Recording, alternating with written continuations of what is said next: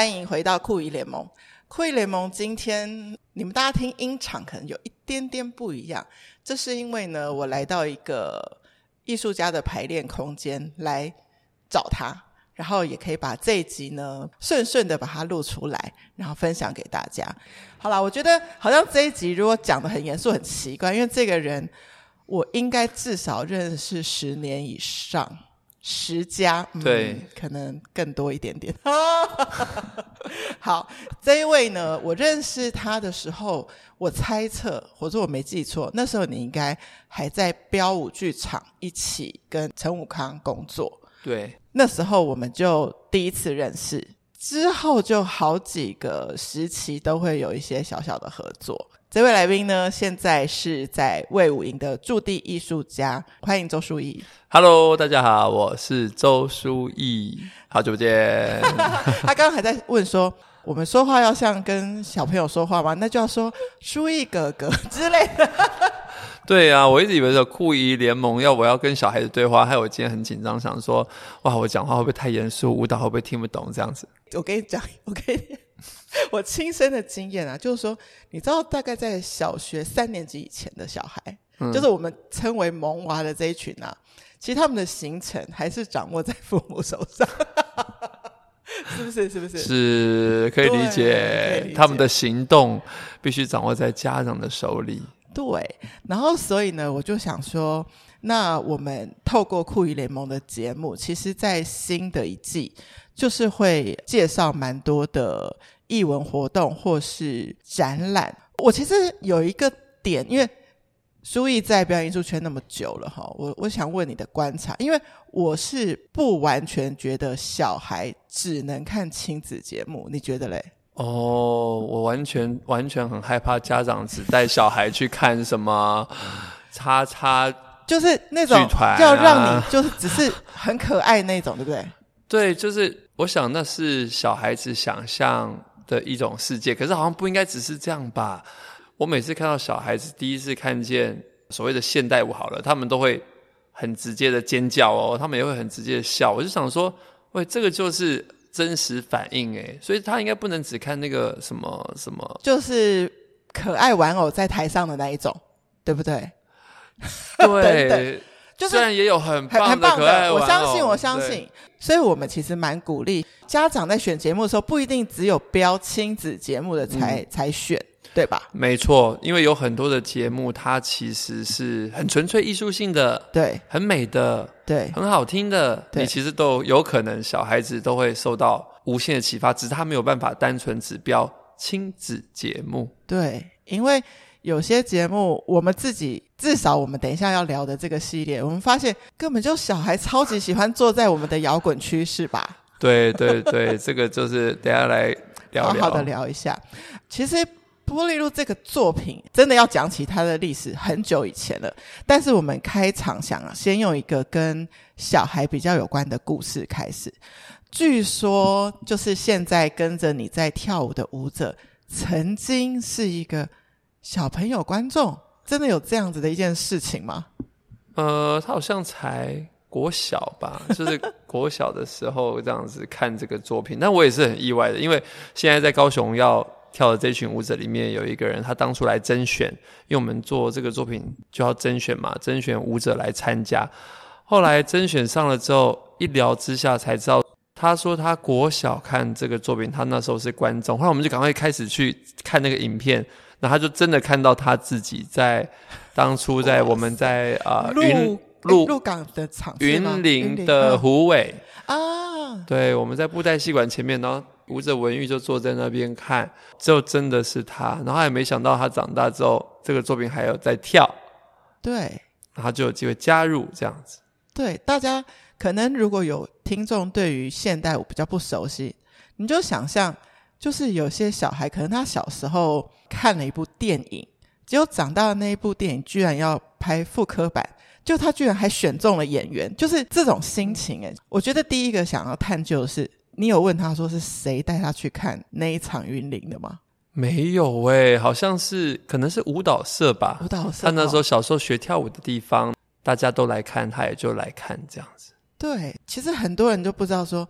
我们带小孩尝试很多很多东西，嗯，然后哪一件事会对他有生命的改变？对，我自己也是啊，我小时候学超多东西，应该是十岁以前就已经学了一头拉骨的才艺。就是我印象最深刻是大概九岁的时候，自己就开始搭火车，然后再转公车到台市，然后就去接受那个儿童训练班，就要学什么主持啊什么的。然后那时候我还没有学跳舞，所以就是要学唱歌、演戏，他们就是影视的这种内容嘛。然后就学着学着学着。没有太有感兴趣，但就是已经报名了，你就是要整个你有上完都要上完，然后你就颁发一个证书说，哦，你在主持那边表现的比较好，还是你在什么这样？然后我印象中，我那时候是被分到主持这样子。你居然是被分到主持来，今天换你主持。对对，我那时候被分到主持哦，然后他们就说好，要不要去参与一些面试啊，主持那种儿童节目？哦，对对对，然后我我就说不要。隔年我学了跳舞，接着我就。爱上了这个跳舞，所以像你刚刚说的，小时候接触的所有的事情，它都好像会带你这样、这样、这样转弯一下。哎、欸，所以其实说不定认识周书逸很久的人还不知道，说他其实舞蹈不是他唯一学的，他早在之前学了更多。哎、欸，那个是影视相关的，所以他们是一个综合课程。对啊，就是要培养小孩子，其实他可能就是有一点兴趣，可是同时他们也在挖掘可以进入、哦。影视工作的人，然后我我记得我小时候是参与很多这种奇妙的课，对对，就是啊这一堂唱歌，然后那一堂要演戏，然后要主持，但我都觉得好像没有很贴近自己的内心。但是你参加的时候你是可以，就是说上课可以，但是想要再发展，你就觉得嗯，这不是我的未来。对，那时候八九岁的时候，我我已经 有一点有，就是有一点别扭了。啊，对，有一点觉得说好像这个有点别扭，然后但是真的接触另外，就是像刚刚说的那个舞者这么小来看这个舞蹈，他也许也很难想象他以后会成为一个舞者。没错，没错，学舞蹈不一定会成为舞者啊。那学舞蹈也不见得会变成编舞家或是驻地艺术家呀。对对对，所以你其实是一路一路一路，就是做好眼前的这个，然后就有机会往前迈进嘛？你觉得是这样吗？我觉得要探索小孩子的成长真的好难，就像我自己小时候，我都不会很勇敢的跟妈妈说我真的很喜欢什么。但是如果妈妈给我多一点空间，我突然间就会觉得说我做这件事情好像特别开心。所以有些时候我好像是因为获得了那个空间，但因为小时候我妈妈也很忙，所以当我可以去跳舞的那两天，我好像就会回来就会心情特别好。但是他因为很忙嘛，所以他并不知道说你在那边怎么样怎么样。可是久了之后，他就会发现我可能很积极的要出门去做这件事。嗯，所以他有观察出你喜欢这件事跟别的非常不同。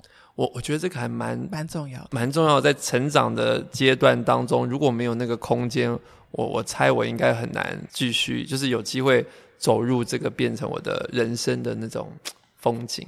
对，我最近就是有上一个，我讲一个不相干，我上了一个那个运动飞轮课，然后呢，那个老师说，通常他可以看到全班的那个数据，当老师说冲刺啊什么的，嗯，那边数据都很还好，还好，但他说用你自己的速度骑的时候，那天的数据就超好，真的，所以大家就喜欢被自给空间。我觉得是诶、欸，就像我在做编舞的时候，有些时候你也会发现舞者很需要自己的空间。然后像我们去看一个表演，你会被台上的人感动，通常都是因为你也看见他自己哦，就是你看见他自己在发光。发光，对，哦、那那个时候就是最动人的时刻。确实，所以我觉得你有把这个精神也带进你当一个编舞家的时候，对吗？对，就是尽量的。在创作舞蹈的时候，同时也在想我们要怎么样把舞蹈分享给各个年龄层的人，因为有些时候有些作品可能比较难碰见有大人跟小孩都存在的时刻。可是像我，我妈妈常常会说：“你那个舞就这么黑暗，这个 这样子是要怎么看？谁会进来看？”我记得好多年前他就一直有说这件事。对，然后当。真的编一八七五拉威尔波利路那一年，然后他来看的时候，他就觉得说：“哇，在北拜很开心。我在想，那个开心也代表很多含义吧？就是一个是很直觉，看了就开心；再来是他本来担心的，就是你编舞如果那个你探讨的议题比较严肃，可能没有办法纳入那么多观众，是这样的意思吗？可能是他真的来现场看的时候，他就发现哇，现场的观众真的很多种人，这样、啊、有很小的小孩在旁边跟着跳，然后也 就是也有比较年长的朋友坐在那边静静的观赏，好像各个年龄层都可以看的一个舞蹈，是不是一定要是很简单的舞蹈呢？就是对，这也变成一个。后来我一直重复演这个作品，一直在想的是，哎，这个作品会不会是你的作品里面目前扮演最多次的？想必是。是啊，也是，真的是演最多场的。对，目前演了大概快九十场了。就是如果大家还不太了解，就是一八七五拉维波利路，跟大家讲他的最早最早是在二零零九年，哟，距离现在有点久。二零零九年的时候，其实他得过一个英国的奖，然后那时候是用影片甄选，就是有三十四个国家上百部的影片，然后其实是获得大奖。对对，获得大奖，各位小朋友就是第一名的意思。好，但是当时最早的时候，它并不是一个现在我们常常演的这个九十机场，其实大部分是户外场。它最早的时候是一个在剧场内的版本，对不对？对，当初是二零零七年编的，那零七年编完之后，二零零九年去，有时候你编完一个作品，你完成一件事情的时候，你就会想，啊，怎么就演完就结束了？就它还可以有什么延伸，对不对？对，就讲说，你花了很大的力气去做一个表演，你总是希望有很多人来看，没错。可是怎么就死掉了？就好像不会再扮演了这样，所以我才去投件参加了一个比赛。有三百多件作品参选，三百多件哇！然后最后就竟然得奖的那一个瞬间，就当然就很开心，就代表他可以再演。对，但那个时候是在那种黑黑的剧场，然后有舞台灯光啊，这样去演的一个版本。对，而且如果有看过剧场版的人，到后来看到户外版，就说：“哎，服装。”那个大衣没有了，我们去户外是很热嘛？为什么也会有服装啊，或是说一些把它搬到户外之后的要调整哪些东西？我在想，可能很多人就是看演出都是去去到那种很舒服的地方，吹冷气，对对对，有冷气，然后你会有一些撕票的过程，好像看电影那样的走进剧场，仪式感，仪式感，然后有表演者。会在灯暗的时候出现，灯亮起来，幕落。但是搬到户外的时候，什么都被看光光了。哦，因为你根本没有可以先遮蔽说，哦，等一下要演出，然后打开的那种感觉。哇，怎么办？所以就开始设计各个场景的出场。因为呃，如果没有看过这个作品的我，我们其实在现场的时候其实是空无一物的，因为我们没有搭舞台，嗯、然后也没有灯光。如果你以为像是你去参加一些什么元宵节什么节哈，然后演唱会都会先看到一个台，你就会很明显就是要往那边去。可是玻璃路在户外的时候，你是先哎台子是哪一面，你是没得猜的，对不对？对，很多人来现场之后，像爸爸妈妈带着小朋友来，就会先问说：“没在德维？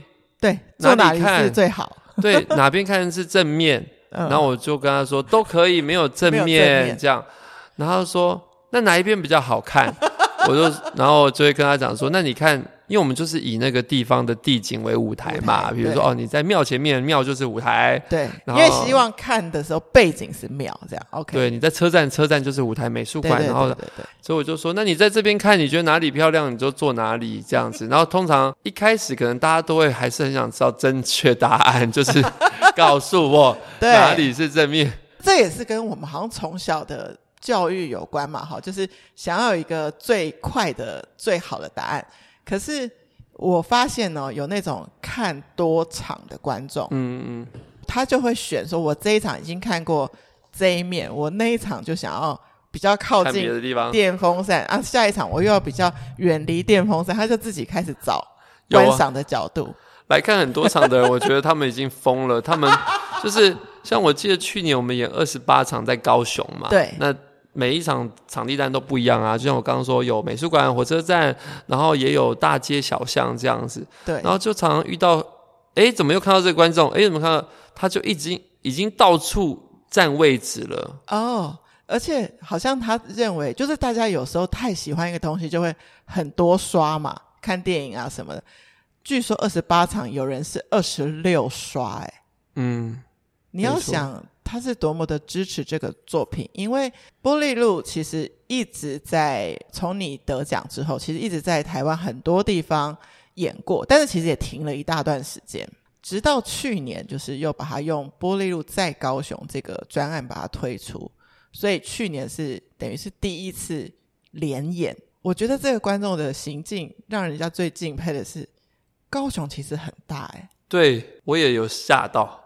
对，就是说它不是像台北，比如说我们在几个场馆这样捷运都可以到哦。你要想，它有一站，它可能是要先坐捷运，再转公车，可能还要再走十几分钟，嗯的这种状态，嗯、然后来看。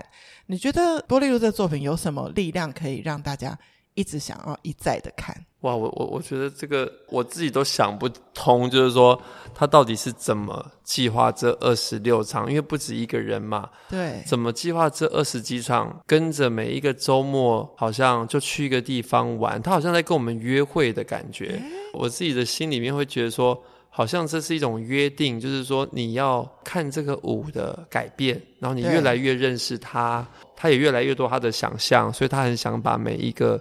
想象都带回家，带回到他的记忆里面。我自己真的还没有找到答案，说为什么有人可以看这么多场？但的确有遇到一些只看一场的人问我们说：“那下一场会跳一样吗？”那如果一样，他就不来了。对，然后我就跟他说，我就跟他说是同一个舞，但是其实会很不一样。那大家就会犹豫说：“诶，为什么一样的舞要看两次、看三次？”对。可能我就觉得这个可能可以创造一些领悟力的累积啊，等等。但是可能很多人都还是会想说，可以吗？要看两遍吗？我都看过了，还要再看两遍吗？这样。对，我来跟大家讲一下，就是你同一个作品在不同场地看到底会有什么不一样？因为书毅把这个舞带到户外的时候，其实它是每一个场地选择之前，你都是亲自每个去看过的，对吧？是啊，是啊，是啊，就是会。一定要走一遭嘛，你才知道说那里附近是不是有人群啦，或者说这个地板好不好跳。哦，重点是这个舞者能不能在那个地方胜任这些动作。对，因为我记得有几场，比如说有一场是图书馆，没错，图书馆就是你刚刚所谓的，比如说不管庙或车站的那个背景，但是他居然是让舞者在开头的那一段，是从旁边的公园这样子慢慢出没，慢慢出没。好，这是这是你看的。如果你看某一场，你就说哦，舞者是会从公园过来了。这个答案 yes and no，因为当他另外一场到了大东艺术的广场的时候，什么舞者是可以从山坡出现，然后舞者的人数十五位左右嘛，是可以很像是一个一个彩色的弯月这样子一个形状，很美。然后如果你真的有看过，我觉得也许看过一场的人会问说。哎，那下一场在哪？然后他如果他没有去过那个地方，他顺便是不是也就是 观光一下，去玩一下，去认识一下你的城市啊？对，你还记得去年你自己看的这么多场，从你就是因为这是你的小孩，哎，这是你的小孩，就你会很难选出来。但是你有没有真的印象非常深刻的一个场次？可能特别艰难，或是你自己突然一看觉得怎么特别美？特别艰难哦！去年我们演最远的就是六龟啊，哦、然后我不知道听众朋友有没有听过六龟这个地方，一定要给他 Google 下去，因为真的很美的地方，真的很美的地方。那在六龟遇到什么样艰难的任务？就是下大雨，而且超大，超大雨。然后那个雨大到我们原本要演的一个地方是以前的一个古迹建筑，叫做池田屋，后来就不能跳。所以最后呢，我们就在旁边的另外一个古迹建筑，它是一个狭长的转弯的一个转角的一个以前的日治时期的商号，我们就只能灵机应变，用一个小时的时间全部重新编排，然后观众都已经来了，很多观众甚至看我们在那边现地排演，对，就是大部分排练不给人家看的嘛，但你没办法，没办法，光光天化日，光天化日之下完成了一个独一无二的雨天场景的，甚至连空间架构都不一样的作品。对，大家想象，如果你在一个商行，然后它是街头的转角，所以你是一个 L 嘛，对不对？但如果你站在 A 角，你就是看到这一条；你在 B 角就看到这一条。然后你最好是在 A、B 的交叉的那个地方看。但你能想象吗？那个舞台的块状并不是一个完整的一块，所以舞者还要这样穿梭。嗯、对，还要跳到房子里走位啊！那时候我感觉这个艰难任务，我在当下我已经在想说，真的要演吗？还是要取消好了？真的很痛苦，因为你怕完成不了，也怕舞者在那个雨天受伤。受伤，对。所以你知道，其实驻地艺术家，大家以为说他决定决定那个档期啊，然后设计设计就没他事。抱歉，全部都是身体力行，每一场都自己看过场地。然后户外演出除了正式场地，还要看雨天备案的场地。然后不要讲这个，我知道他是很夸张的，在演出前都还会去各区做一些算是导聆吗？就是一些分享。毕竟大家可能对现代舞还是有点陌生，所以其实这一件事你要做的事情到底有哪些？每一次在去一个地方演的时候，通常我都会。去给一个工作坊，工作坊，OK。那工作坊就很有趣啦。比如说，像去年我们去，我记得去到一个图书馆，然后他们就问了附近在学土风舞的妈妈们，要不要来学现代舞？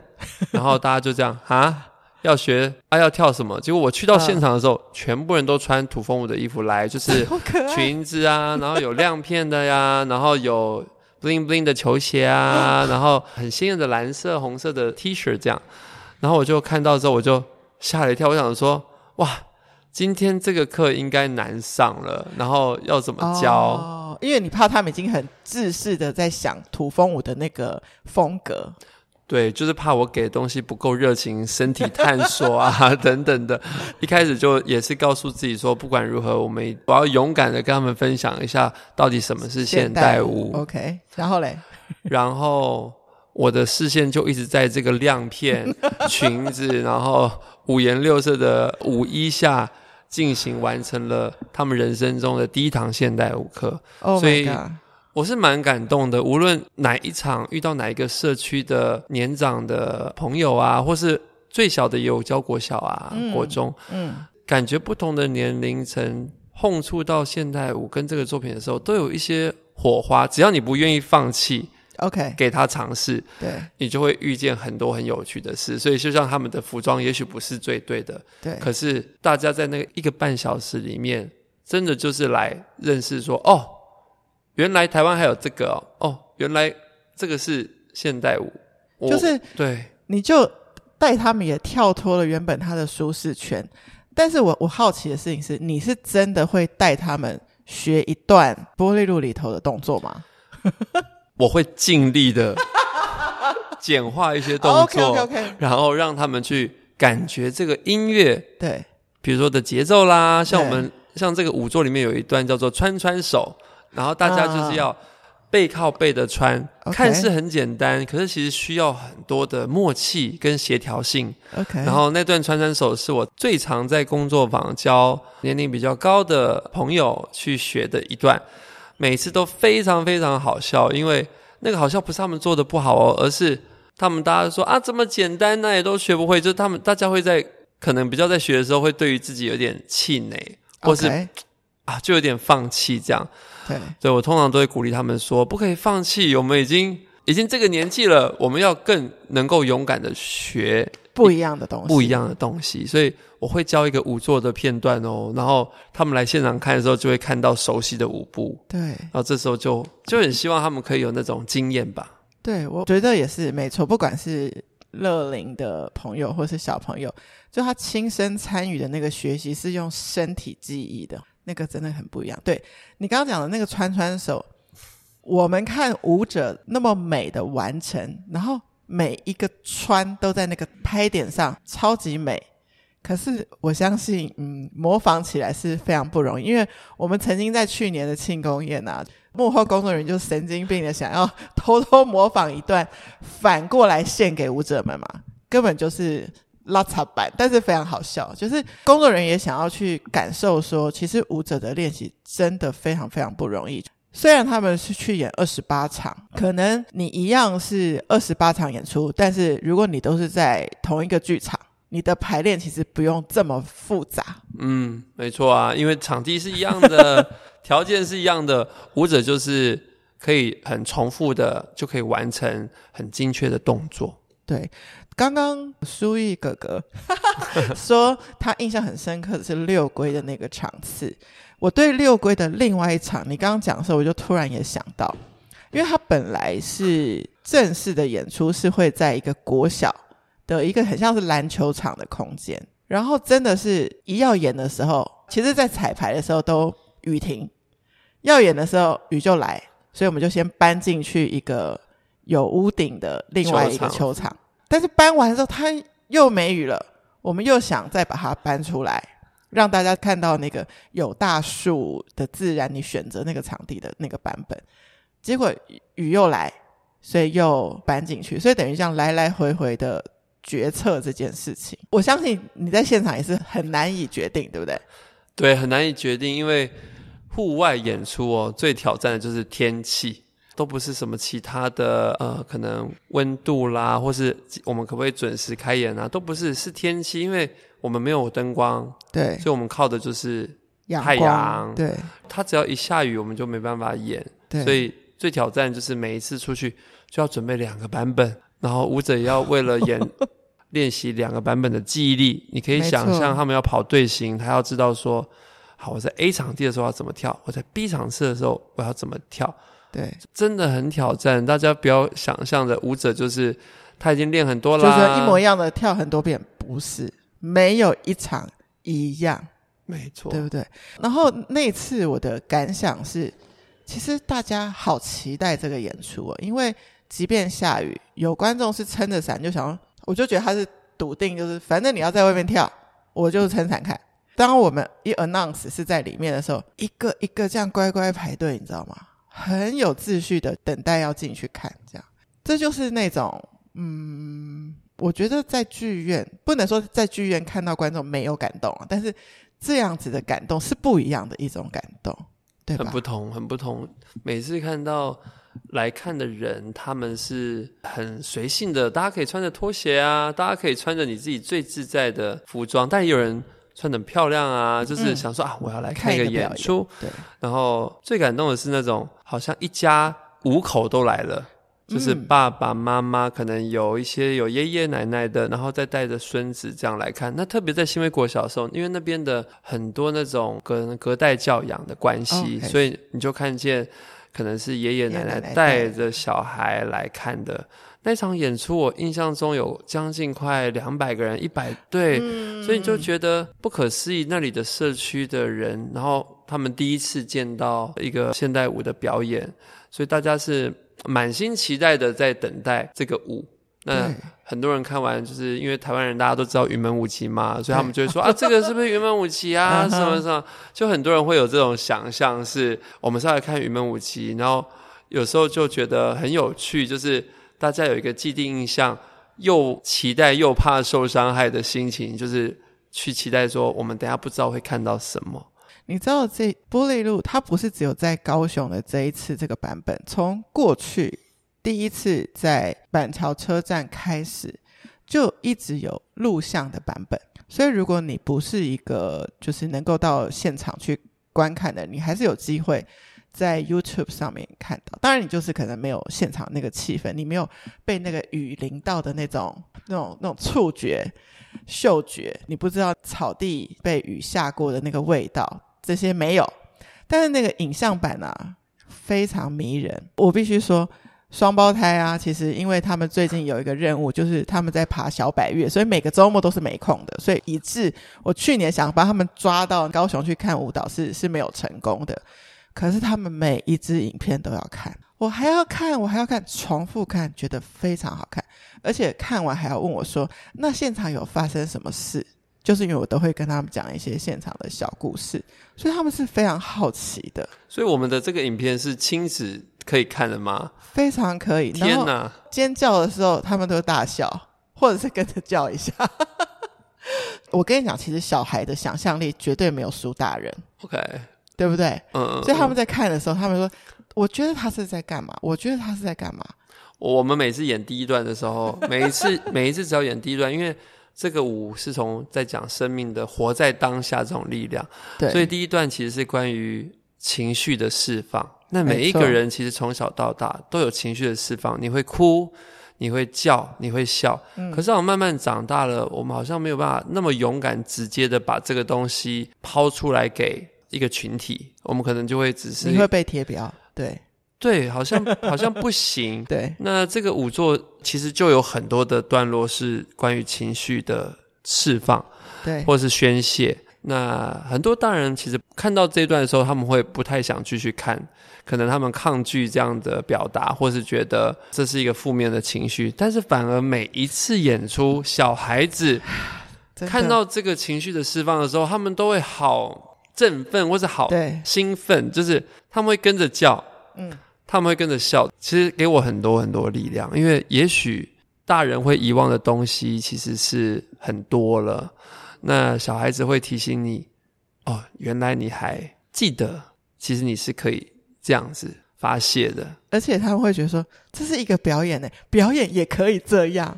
对，因为舞者有一段是面对着电风扇大叫。对，呃，说起好像很奇怪，为什么要对着电风扇大叫？但是我相信大家小时候一定都有对电风扇大叫，不可能还不止电风扇是吧？对对，其实其实如果有一些大人，也许一开始抗拒，但是后来也许啦，在他心里的深处是被唤醒一些东西，但他可能不会表达给我们知道。但是小孩的反应都是最直接的啊。很直接，对，像你看，如果我们去剧院带着小孩去看演出，是不是都会叫他嘘，等一下要安静哦，不要影响别人哦。可是当我们去看玻璃露在户外的时候，好像没有这个限制嘛？没有这个限制，对不对？完全，因为他在户外啊。对，台下有什么反应都是很直接来，对不对？很直接来的，包括舞者，其实我记印象中以前第一批在跳的舞者啊，他们甚至第一次去经验在户外跳舞。其实是会害怕的，因为你会看见观众的表情、哦、反应。哦，在剧场的时候，下面黑压压一片，哇，那是很不一样的经验，就是变成台上在看台下，台下也在看台上。对，所以你甚至会看见哦，有观众就不想看了，起身离开。但总是会有，因为我这是一个免费表演，哦、所以对，不代表他不喜欢，可能他就只是路过，或是他只是上厕所。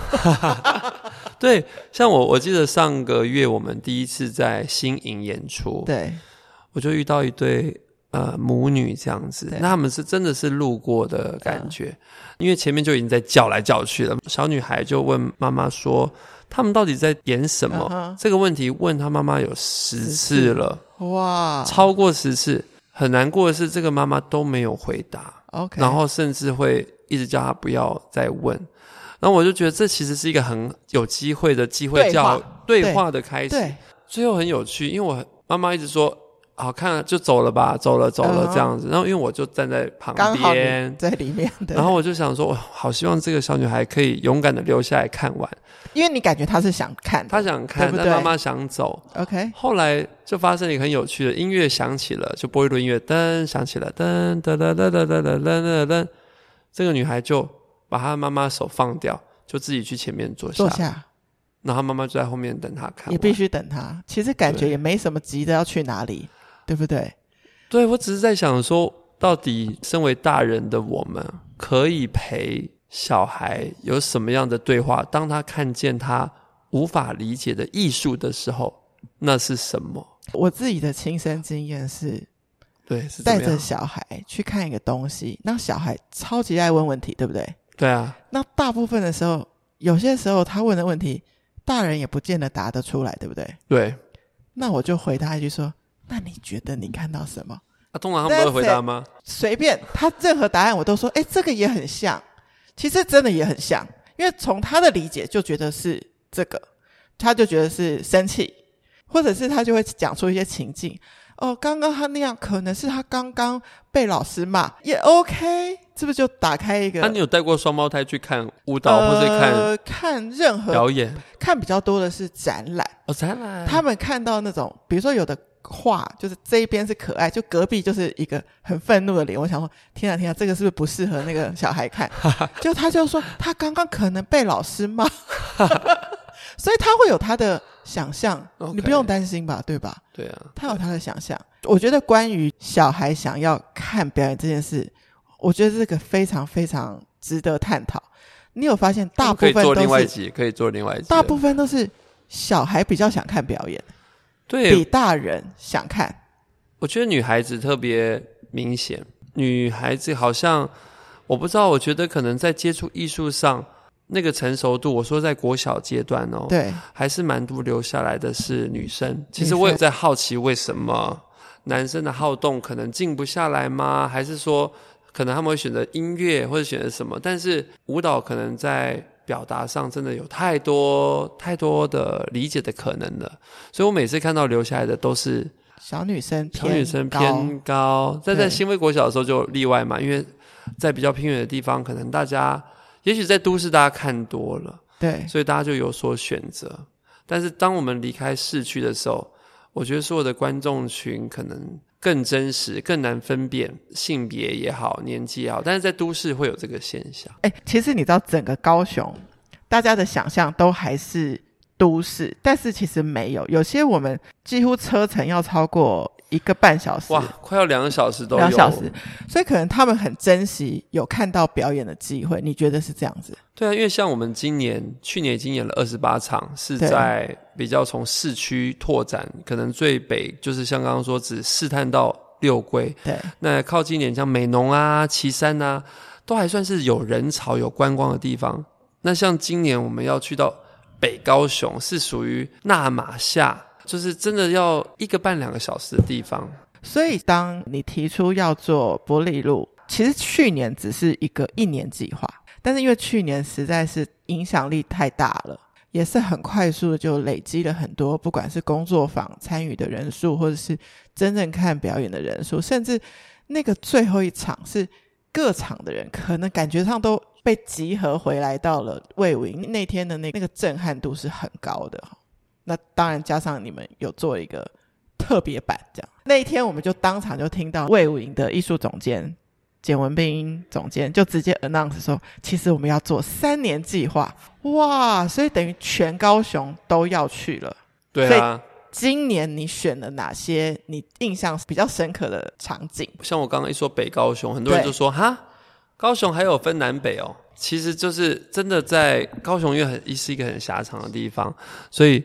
这一次在选到北高雄的时候，是因为其实我们都知道，曾经在高雄因为八八风灾有很受受创很很大，对。小林村啊的灭村，所以这次会选北高雄的时候，其实就是非常希望去到这些已经被可能曾经的受灾的地方去跳，甚至是去到那些千村的聚落的附近去演，更重要的是进入到。校园，因为其实今年我们选了很多学校.像是那马夏国中、对茂林国中，就是这样的地方，其实会给我们很大的力量，知道说啊，其实有很多地方他都还没有看过现代舞的演出，所以就会让我有动力说好，我们要去跳给大家看。还有这一次可能有第一次去教会，OK，因为因为我觉得去年有去庙啊，我们有去庙，那 对。我想艺术的分享应该不太不分，对，对，应该不分什么样的族群，对，所以就很希望去拜访，只要对方是友善的，对，然后愿意让我们去跳舞，我都会很希望可以把这样的舞蹈带去很多地方。你刚刚特别讲到说，今年往北高雄去，所以去年都还有一些，比如说比较靠近捷运可以到的一些场景，今年就稍微都会到远一点点。所以大家要看演出，就早一点出门，对吧？我是觉得可以规划一些两天一夜的行程啦，哎、因为像我们去甲仙啊，然后一路往三线去，我们这是光场勘，哇！据说场勘的距离已经是可以环岛两圈了，因为两圈台湾，两圈台湾，因为我们从市区每一次从魏武营出发去，然后再回来，再去到甲仙茂林。有一个地方很漂亮，叫做多纳多纳部落。然后，Okay. 我是一个非常容易晕车的人，基本上应该是不适合做这个计划的。真的，真的。然后我每一次出发都会晕，但是又还是很想做。那这一次去到多纳，已经是我觉得哇，真的太漂亮了。这个地方到底是真的在台湾吗？我有时候会想，oh. 有这么多的城市，或是这么多的乡镇是没有去过的，在一个小岛上面，其实好像很值得我们去旅行，对，去走走，认识那个地方。对，其实我发现去年也有人是这样子，你只要把玻璃路在高雄的 DM 这样打开来，因为它是真的设计成一个长长的，因为它场次很多，你要每一场的日期、地点都记下来的话，就是要拿到这个长长的 DM。今年也做了一张长长的 DM，它其中通常都会混搭一些就大家比较稍微知道的景点啊，比如说今年就有，比如说月世界，可能是大家。可能会去拍照，因为它很像月球表面很酷的一个地方，但也会混混一些你可能你自己不可能自己进去的一些国中，对不对？对啊。你自己不会没事去人家学校，所以我觉得啦，跟着玻璃路去旅行就是一个很有趣的自由行，因为他没有规定 说你一定要玩这个景点吃那个美食，没有一个巴士带你去，但你自己可以自由的。决定你要待多久，只要你好好把这个表演看完，然后前后都是你的自由时间。我觉得这个概念还蛮好的。好希望，好希望今年，因为我我都好害怕今年没有观众，因为真的太远了，然后就很担心说，哇，会不会到时候我们去到那边的时候，真的很难有观众来旅行呢？当然，我们最重要的是演给当地的人看嘛。只是还是很希望说，有人可以因为这个舞作去认识、去支持。那个地方，对，去年第一年，因为整个玻璃路在高雄会执行三年，那去年累积到一万四千多人次去看，那今年当然距离远了一些，感觉挑战多了一些，但是我觉得他今年有一个很漂亮的副标，叫做玻璃路在高雄那座山，我觉得它有一个意义，就像书毅说的，你也去看看。台湾居然有这么漂亮的地方，我们根本不会去。没错，就是你真的，你真的不会想象到，你住在，比如说我住在高雄三年，然后已经很尽力的周末就会去勘察，为了这个计划，但是你还是没有办法想象，真的看不完。就是连你，其实这个也是我的一个小疑问，就是有蛮多所谓的驻馆艺术家就没有真的是住在那个城市。可能是有些创作要带过去，但是你是驻地艺术家，所以你是从台北，算是你这种叫南漂嘛，对不对？在高雄真的有在地住下来。我那时候接受到简文斌总监的邀请的时候，那时候在疫情时局嘛，所以就觉得说，我就只有跟他提出说，如果真的希望我去啊、呃、策划啊，或是去做一些舞蹈计划的话，你一定要让我能够住在那边，因为我。对，不想只是去演完就走。嗯，当你住在那边的时候，你才会知道那个城市的人需要什么。嗯，跟你的作品是否可以找到跟他们的对话方式，一起成长。对，那个可能会是我心中的驻地艺术家，所以就开始了，然后就住在那边。其实苏毅一直以来做事，我都觉得是百分之两百的认真跟用力。比如说，你自己都还是很年轻的编舞家的时候。你就看到，其实新的编舞家需要舞台，所以你当年就做了下一个编舞计划，在华山，很不一样的概念。大家也会觉得说，诶，波丽路这个作品不是在英国得奖吗？回来就是很像类似庆功宴的概念，就再再找一个大剧院把它啪演完，风风火火、华华丽丽的，对不对？又可以在落幕，对，落幕。怎么这个人又有点自找麻烦，又把它要拿去，好像推广到。各个地方，甚至刚刚讲了一个很重要的关键，说明这一个人这一辈子都还没有机会看过现代舞，他也没有想要买票去剧场看现代舞。为什么周淑玉的舞团要来我家旁边的广场跳呢？为什么？真的，像那时候我记得剧院得奖，在英国的那个 Sotherswell 得奖的时候，一回来的时候，我觉得好大的冲击是，诶乏人问津，可能你也不是特别出名，也没有任何的机会，所以好像就宣告了结束。嗯，但我后来觉得最有趣是，当你知道你自己所创作出来东西的价值，你就会想办法把它分享下去。对，所以我后来就一直带着这个，算是一种信念吗？就是你要相信你自己所创造的事情是有价值的，你就可以愿意。寻找到动力，然后把它完成。对，这中间我有参与到的，就是比较长的一次巡演，是大家离开家十八天，宜兰花莲台东全部都去了，在最灿烂的夏天。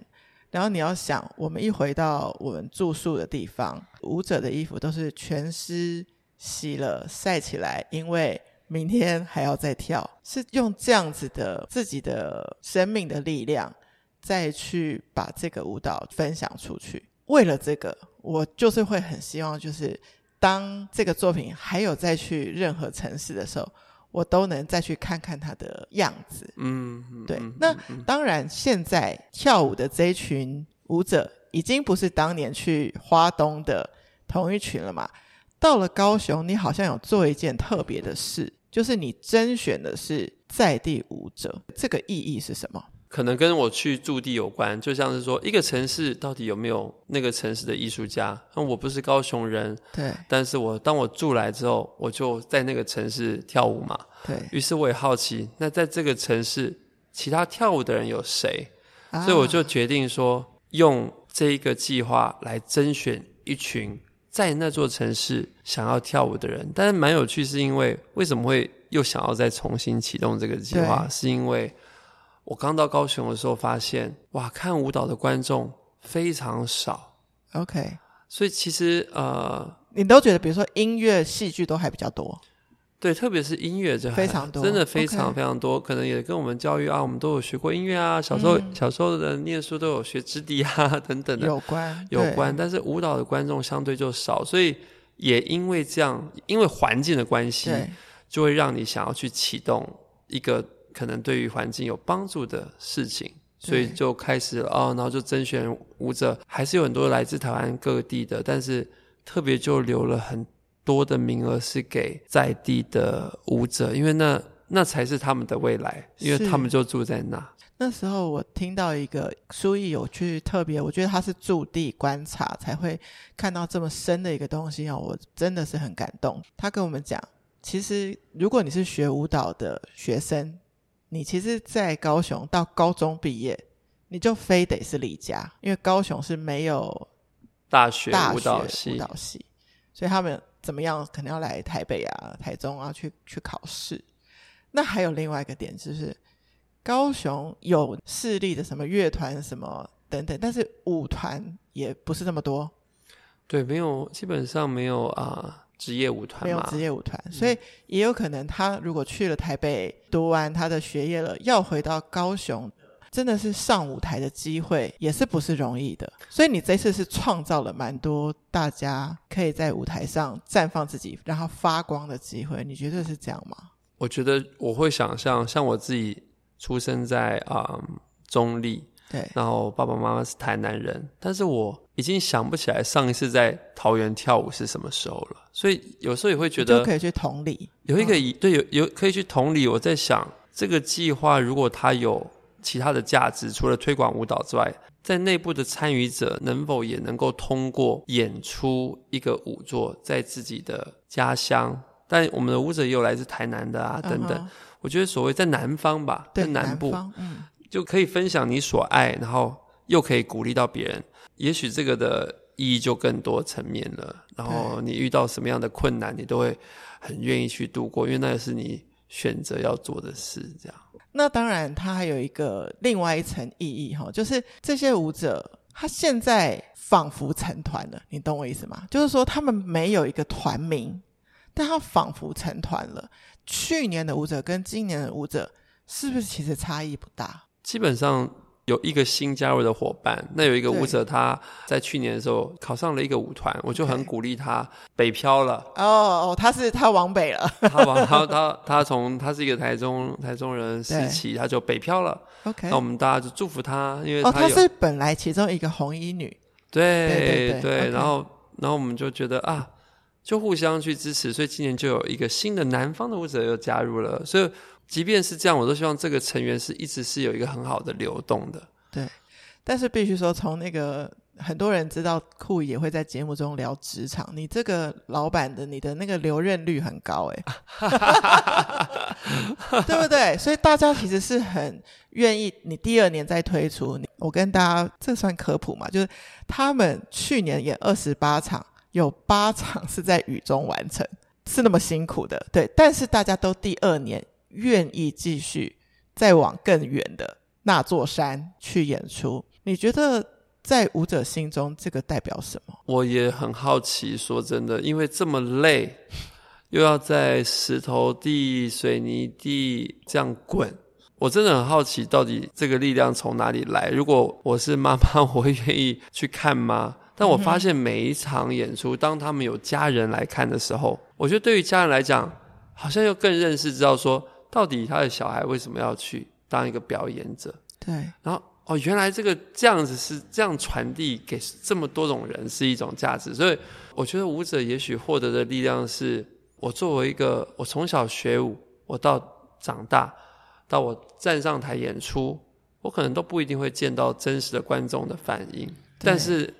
参与这个计划，你会在每一个时刻，即便你在走位练习，你都会感觉到你你在一个真实的台湾 对跳舞，因为有人路过，有人就走了，也有人为你留下来。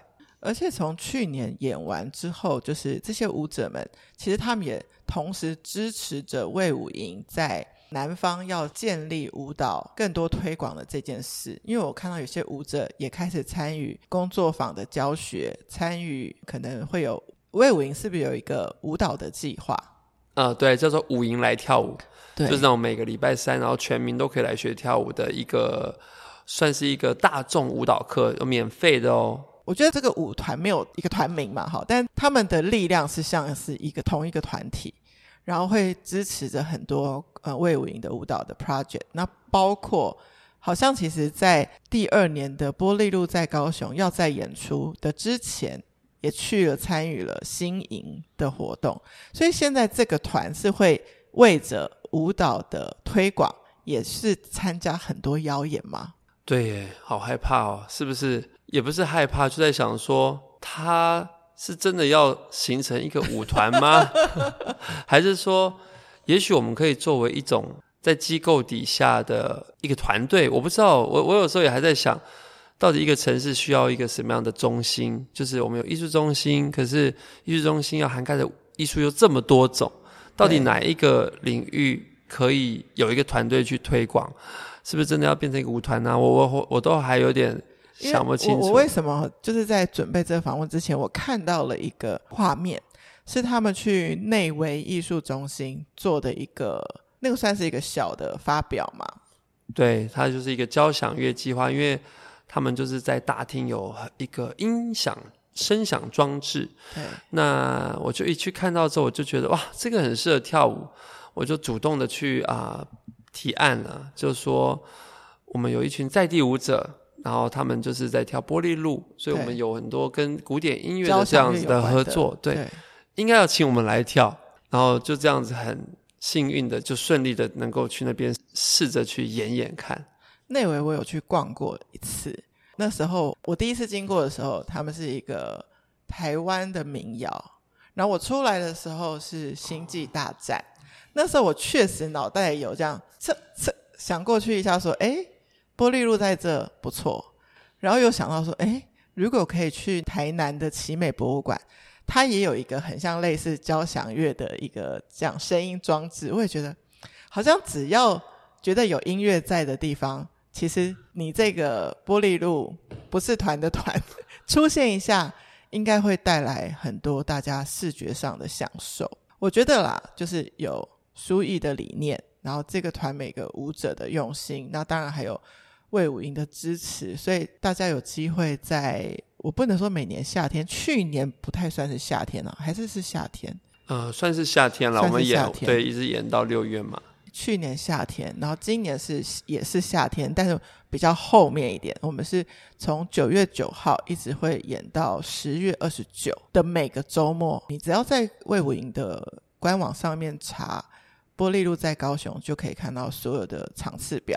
因为我们现在没有办法把这么多场次都都背给你们听。对，那我们刚刚一路这样聊下来，大家可以理解这个作品的来源、书艺的使命跟心意。那再来就是观众的参与了，我觉得你自己用野餐的心情去参与也可以，旅行的想法去参与也可以。我曾经就是邀过一个朋友，他居然愿意跟我从台北 下去看玻璃炉在高雄，然后他就自己有报名了一个在地的一个走读的活动，去认识凤山。哇，他好开心！那一次就又有认识凤山，又有。认识到嗯这个舞团，嗯、又有认识到这个作品，然后觉得怎么可以有一个作品这么美？我记得你好像以前你有写过一个宣传，然后就写说三明治椅子自己带，对，然后结果就有人真的带椅子 来看，然后我就想说哇，他真的很认真的看，说也可以吃东西看，你也可以坐着看，其实。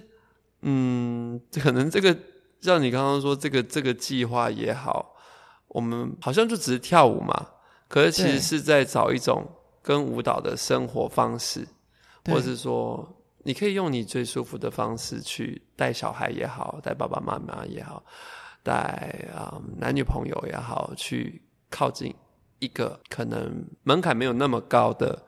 一场表演，可能那个就是这个计划的初衷吧。所以我记得那个文案很好，很很很可爱，很可爱啊！我记得我第一次看到我，我觉得我们可能每一个人观察的场次不一样。我观察到的是一场在呃，应该是台东，当时还有诚品书店的那个时代，真的有一个北北跟他的太太，然后就带着类似那种露营的椅子。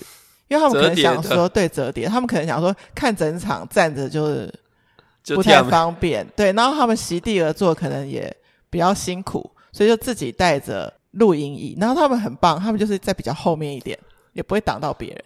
那我就觉得他们很趣哦，就是好像去参加。你知道，我觉得国外啊，去看一些户外演唱会，也就是这种愉快的心情。但是在真的在演的时候，是真的有专注在看的。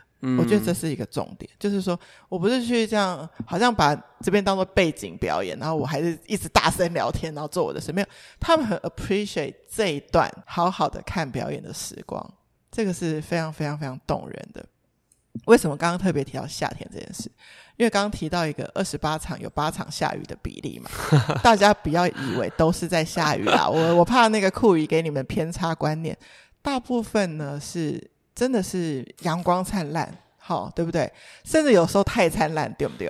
太灿烂，对，太灿烂，舞者就是会很怕晕啊，因为在那个大太阳底下跳舞，真的是诸多挑战，很热。如果你们不知道的，台前幕后啊，工作人员洒水的得洒水，把地板降温，然后有时候是雨太大，要把舞台就是清清洁。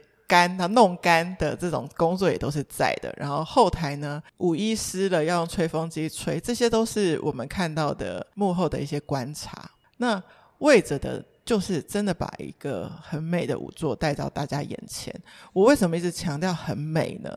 因为它静止的时候，你把它拍下来，就是大家舞者们刚出来的时候，其实动作不是这么快速的嘛，是比较缓慢。你随便拍一张。都是一张明信片。艺术总监，你本人每次要挑那个封面照很难挑吧？每张都美，对吧？没有，有时候，有时候，有时候不是每张都美，是因为还是要顾及那个照片当中每一个人的表情啊。对，就是因为大家都在动态状况下，那个瞬间真的很漂亮。但是你就是想要挑到最好的那个动作角度，对，就真的很龟毛。就是要把它挑挑到一个好的，没关系。大家在艺术在那个驻地艺术家周淑玉，那个他的美感美学是我的三百倍啊！就在我看来都是明信片了。有一件事情在小孩小的时候就去接触，非常非常重要，就是美美的颜色。嗯，你不要长大了，然后就是啊、呃，还要去看书学什么约会怎么穿搭，这个超麻烦的。他小时候如果看到的。都是美的，他就会输入。你可以讲讲我们的服装是有多美？服装哦，其实这个服装真的有好多个版本。对，某一些像是我们有时候在庙的前面，我们可能会穿有花的洋装，看起来有一点复古色彩的花的洋装。嗯。当到了一些比较现代的空间的时候，你会你会看见所有的舞者穿着五颜六色、色彩很饱和。可能如彩虹一般的衣服，那我们当然有演过全黑的版本跟全蓝的版本。好像到未来，对对对，这些服装都是因地制宜去转换的。对，所以我跟你讲，就是很多人啊，就是会说，现在我看不懂啦。我跟你讲，你就想象，你就在看一个会动的一个，我觉得时装秀，那个每个衣服都好好看。那再来呢？既然高雄有很多的音乐观众，拉威尔的波丽露大家不会不熟悉吧？就好像来听一段你熟悉的音乐，然后舞蹈就是大加分。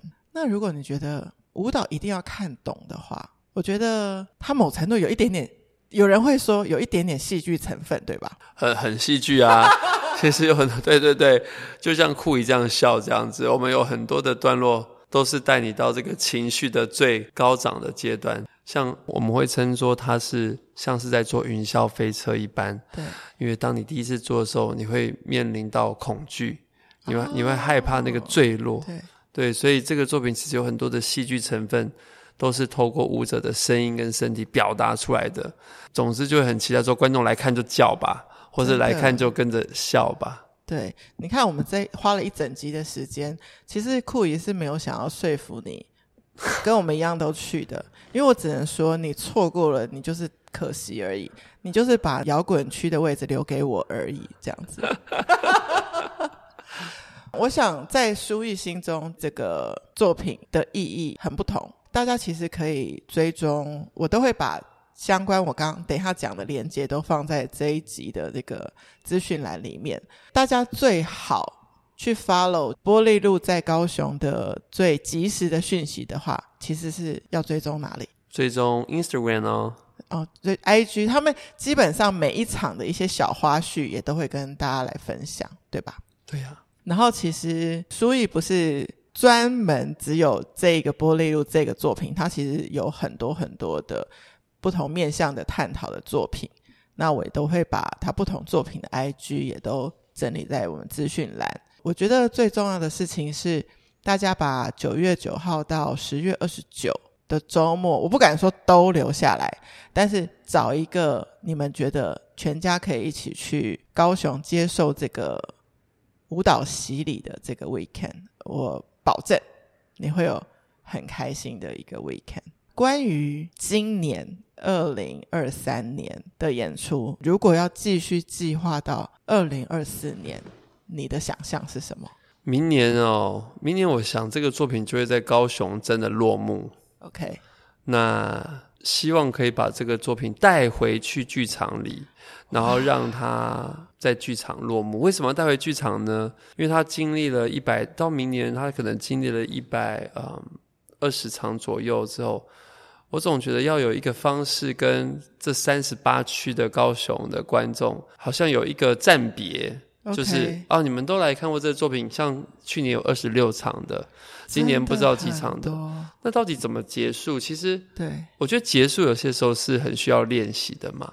对，那这个作品在高雄跟这一群舞者努力着这么多场演出，如果只是啊一个结束就演完了，然后我们就谢幕，我我我感觉好像很可惜，所以我就希望明年可以真的带大家，也许你第一次看的演出是波丽露。对，但是你没有进过剧场，进过剧场，那我想希望这个就是一个很好的机会，因为你已经看过一个段落了。对，那剧场的时候呢，它其实这个作品就更长、更完整，因为它有灯光，OK，它有舞台，然后它的服装，它有四季的变化，然后呃，刚刚顾姨说的大衣就会再一次出现了，哦、所以这个作品其实它原本就从剧场诞生，所以就希望大家也可以回去看看它诞生的地方。对，所以它。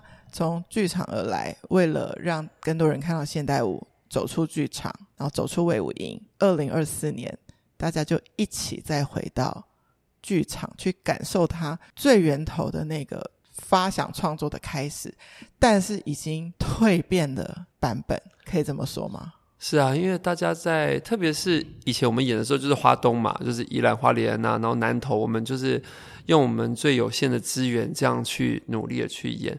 但是这三年很不一样，这三年在同一个城市，对，其实我们也在挑战说，同一个节目到底可以在一个城市演几 场？真的耶，真的。其实我也我我觉得那个挑战不是为了这个数量，是对，就你真的没去过，你怎么知道那里没有观众？没错，对，其实大家的想象会是看表演的逻辑，现在可能就是 OK，台北两厅院，台中台中歌剧院，高雄魏武营。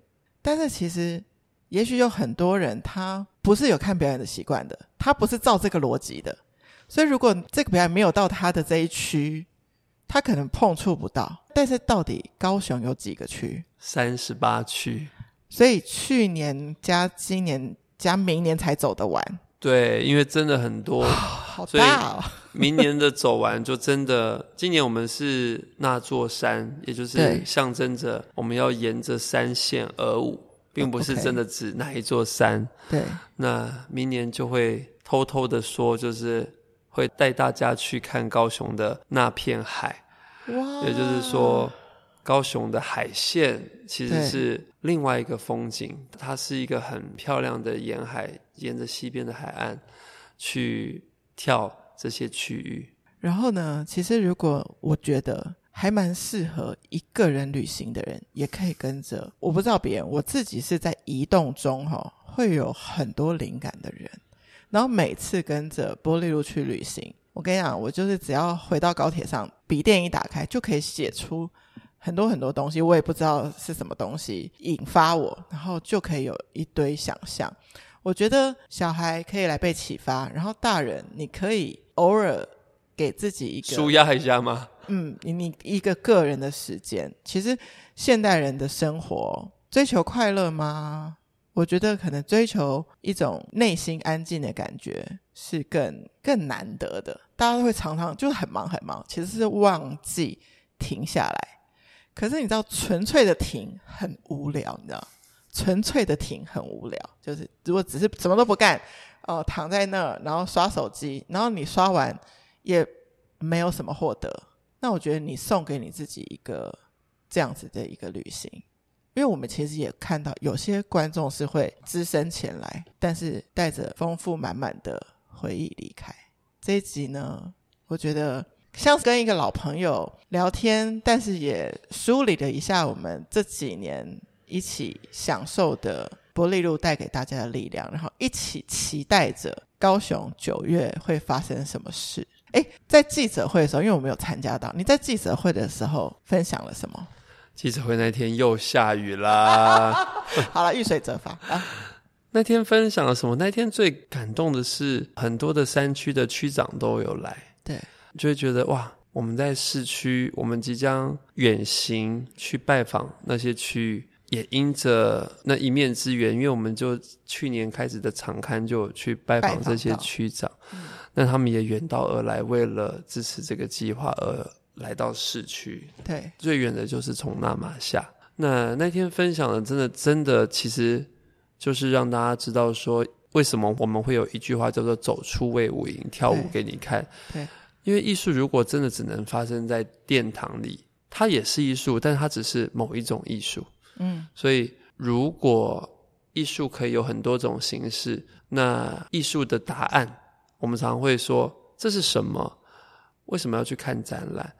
因为你认为它只有一种答案，但如果今天你可以在当中发现你自己的答案，我觉得那那个艺术就会是属于你的。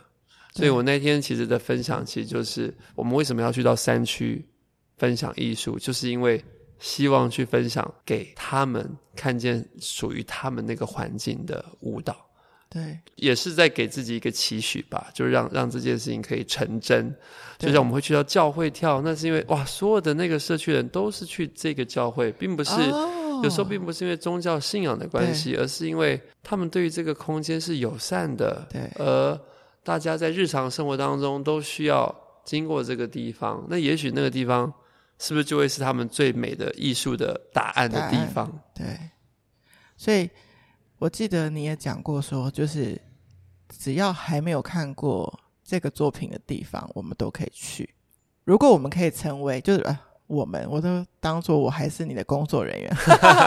就是如果很多人的第一次现代舞的经验是一八七五拉威尔波丽露，也挺好的，对吧？对，他当然可以第一次不是这个舞，但是说他也可以很多种。当是我们遇见了他。特别是在这种那么如此亲近的场合，到很多人在看完之后都会很勇敢的上前来跟你聊两句，哇，聊两句什么？聊两句他喜欢这个舞，能够说出口就已经这么的感动，或是看小孩在旁边转两圈，他已经会了，或是回到家之后他会开始对着电风扇做出各种奇形怪状的动作。我每次收到这种影片哦，这种讯息。真的是很多的说不出来的感动，那就是一种启发嘛。刚刚我在 recall，就是一开始书毅说他之所以会走上这条路，是妈妈给他很多的空间。我也曾经在波丽露去年的第一场，在高雄火车站也遇到了一个这样子一个老师，老师带小朋友大概十个人从捷运要来转火车，他们是一个社团要回到台南。就在我的邀请下，就留下来看的这个舞蹈，而且小朋友都还就是很热情的坐到前面的那个摇滚区，我就很谢谢这个老师。我问他说：“老师，小朋友是几点要回到台南？”然后他就说：“几点几点。”那我就算了一下，我说：“啊，你坐下一班也来不来得及？”他也算了一下，就说来得及。他就瞬间答应我的要求，就留下来了。然后我不知道会不会未来这群小朋友。其中有哪一个人跟我们的舞者一样成为舞者？但我觉得至少他们看见了欣赏艺术的一个可能，这个是我觉得我亲自去参与，觉得超有意义的地方。期待他以后长大来甄选，但我不知道那时候这个舞还会不会 还会不会跳，就是那个周书毅阿公这样子。好啦，真的很谢谢书毅今天愿意百忙中抽空，然后我们来进行今天这一集的录音跟分享，然后我们也会赶快把它制播出来，然后分享给大家。期待大家在九月九号之后。都可以在玻璃路的现场，哎，可以跟你说，我是听酷姨的节目，然后来跟你打招呼吗？可以，完全可以。我我看过什么精美小礼物送他，明信片，明信片，真的真的送他明信片。好啦，那我们酷姨联盟就下次见喽，拜拜，拜拜。